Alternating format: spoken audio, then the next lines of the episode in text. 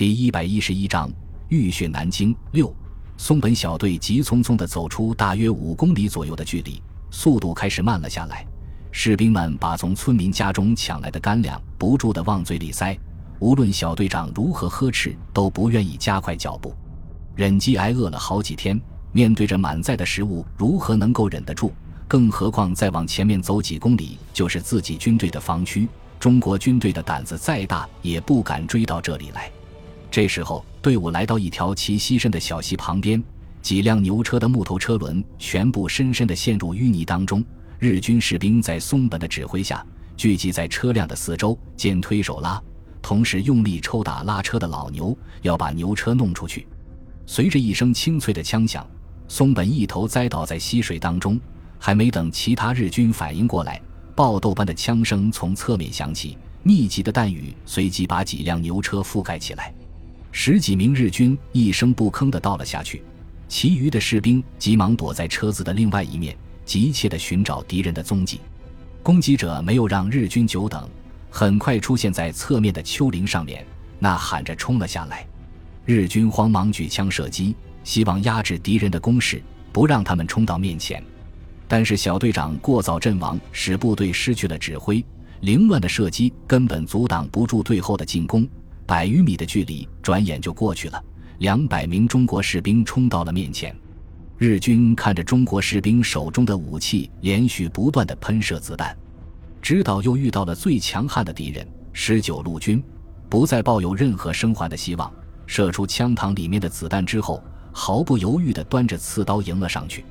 十几分钟后，除了几个负伤在身、失去行动能力的士兵之外，包括小队长和军曹在内的松本小队全部被击毙。带队的营长走到一个日军伤员的面前。看着对方野兽一样的目光，不禁勃然大怒，骂道：“你们这些畜生，连妇孺都不放过，真是白披了张人皮！有本事就在战场上和老子堂堂正正的打，屠杀手无寸铁的老百姓算什么军人？”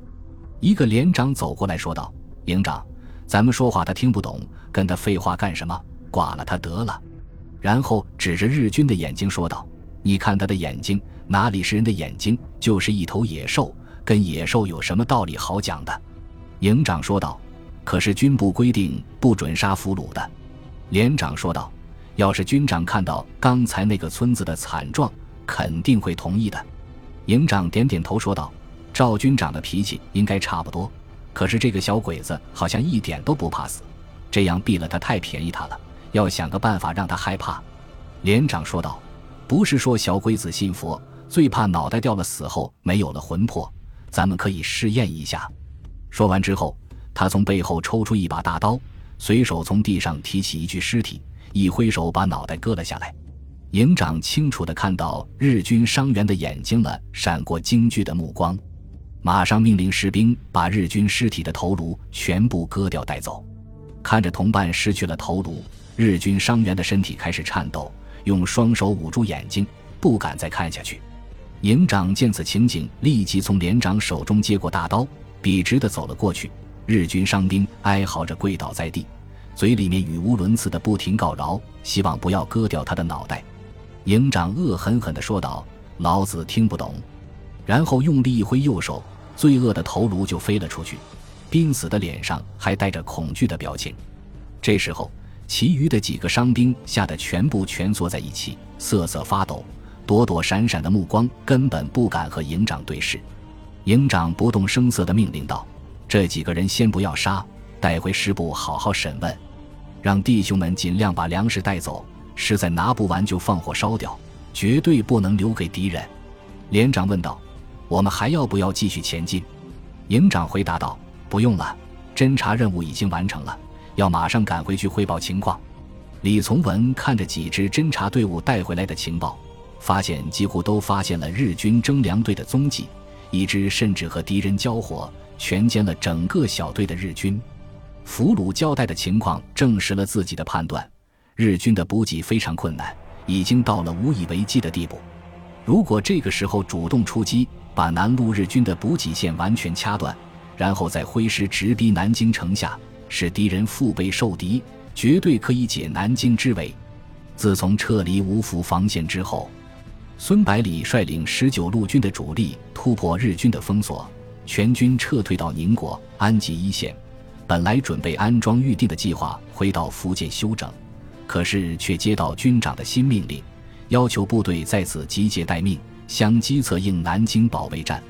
为了保证军队的战斗力和机动性，李从文从万余名收拢的士兵当中补足各师的缺额，然后让其余的人和刘谦的重炮旅一起先撤回福建。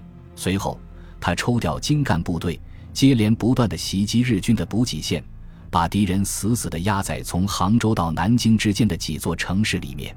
没想到的是，在广德被日军击溃的川军第二十三集团军，大部分都溃散在周边地区。得到十九路军主力在此集结的消息之后，都聚拢过来。短短七天的功夫，就加入了两个师的兵力。李从文请示军部之后，从福建总部开始运送大批前来装备部队，同时集中三个主力师的兵力。在川军的配合下，连克广德、宣城、长兴，彻底切断了日军在太湖以南的补给线和退路，兵锋直指芜湖。占领长兴之后，李从文利用其毗邻太湖的优势，征集了三艘汽艇和十几艘机帆船，源源不断地把小股部队运送到北岸，在无锡和苏州附近登陆，炸毁桥梁和公路，袭击小队的日军。使上海派遣军的补给也无法正常。本来南路军的补给线被掐断之后，参与南京战役的二十万日军的粮食弹药全部要通过京沪公路来运输，压力已经非常大。被十九路军在不停的袭扰，就更加脆弱不堪。前线很快出现粮弹不济的情况。